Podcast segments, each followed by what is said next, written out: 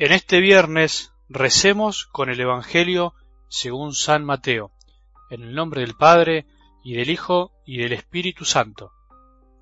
Jesús dijo a sus apóstoles, Yo los envío como ovejas en medio de lobos, sean entonces astutos como serpientes y sencillos como paloma.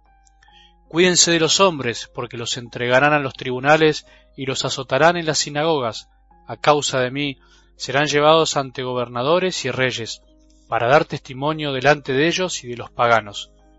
Cuando los entreguen, no se preocupen de cómo van a hablar o qué van a decir. Lo que deban decir se les dará a conocer en ese momento, porque no serán ustedes los que hablarán, sino que el Espíritu de su Padre hablará en ustedes. El hermano entregará a su hermano para que sea condenado a muerte, y el padre a su hijo. Los hijos se rebelarán contra sus padres y los harán morir. Ustedes serán odiados por todos a causa de mi nombre, pero aquel que persevere hasta el fin se salvará.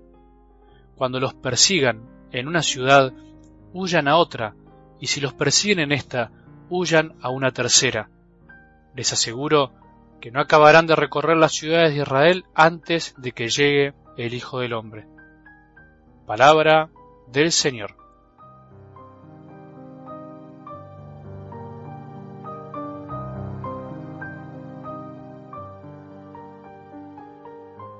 Si a Jesús lo rechazaron, lo despreciaron, incluso lo mataron por hablar en nombre de Dios, de su Padre, ¿por qué pensás que a vos y a mí no nos puede pasar lo mismo? A veces, sin quererlo, queremos ser discípulos distintos al Maestro, superiores al Maestro, y Jesús nos dijo el servidor, no es más grande que su Señor. Si me persiguieron a mí, también los perseguirán a ustedes. Si somos profetas de verdad, no podremos evitar que alguien nos rechace o no se escuche, que nos ridiculice, que se burle. No podremos evitar que nuestra propia familia se tapen los oídos con tal de no escucharnos, por no considerarnos dignos de hablar en nombre de Dios. Cuánta indiferencia a veces en nuestras familias, cuánta asedia del corazón, se dice esa asedia espiritual, ese rechazo por el bien que vivimos, incluso en gente buena, que nos mira y no nos entiende.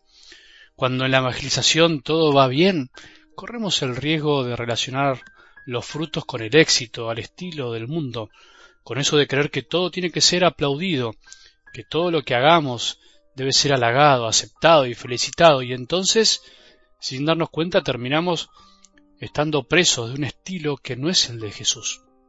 Si vemos con detalle la vida de Jesús, no podemos pasar por alto el rechazo que sufrió tantas veces hasta llegar finalmente al rechazo total, al rechazo de la cruz.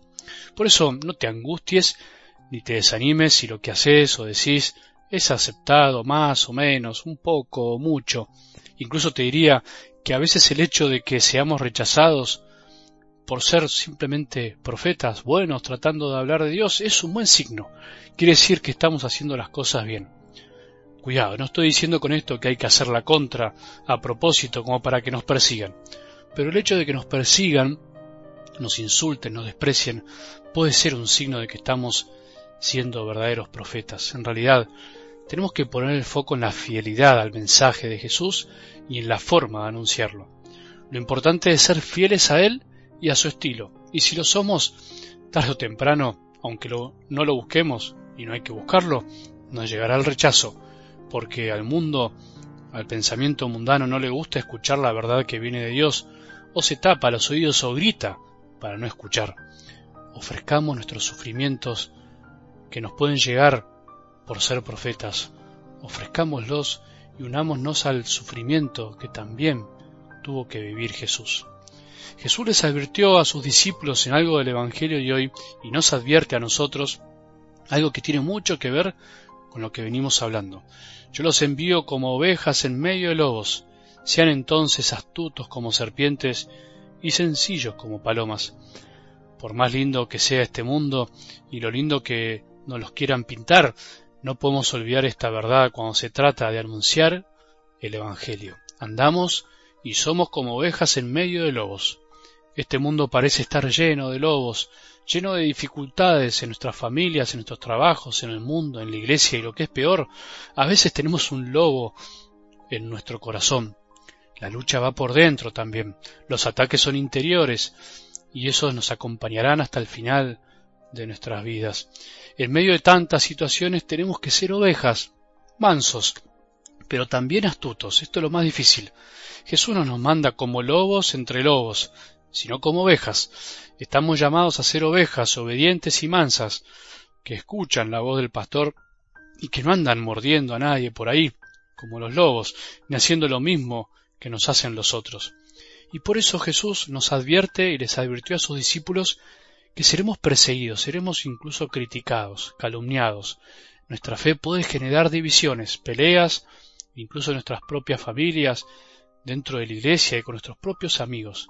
El que anda detrás de Jesús también, sin querer, se gana enemigos, así como el mismo Jesús se los ganó, no por gusto, por deporte, como se dice, por ser lobo, sino justamente por ser oveja, cordero, manso, porque algunos desprecian la verdad, la bondad, la belleza, el bien, y nosotros la representamos. Qué lindo que ser ovejas.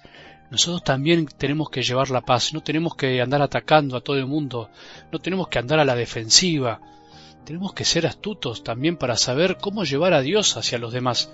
Y por decirlo así, meterlo ahí, donde nos toca, donde estamos, donde Él mismo nos pide que podamos hacerlo presente, no por la fuerza, sino con astucia y con amor, con el arte de aprender a amar y hacerlo vivo de nuestras vidas. Mantengámonos unidos a Jesús en el silencio. Solo así vamos a aprender a ver cosas mucho más grandes. Mientras tanto, a ser ovejitas, a ser mansos, a dejarnos guiar por Él, pero también a ser astutos como serpientes. Una cosa no quita la otra. Las dos pueden y tienen que ir de la mano.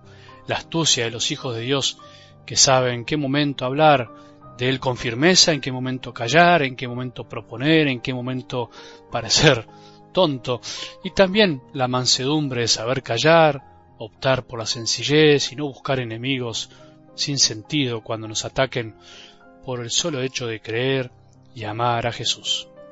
Que tengas, que tengamos todos un buen día y que la bendición de Dios que es Padre misericordioso, Hijo y Espíritu Santo, descienda sobre nuestros corazones y permanezca para siempre.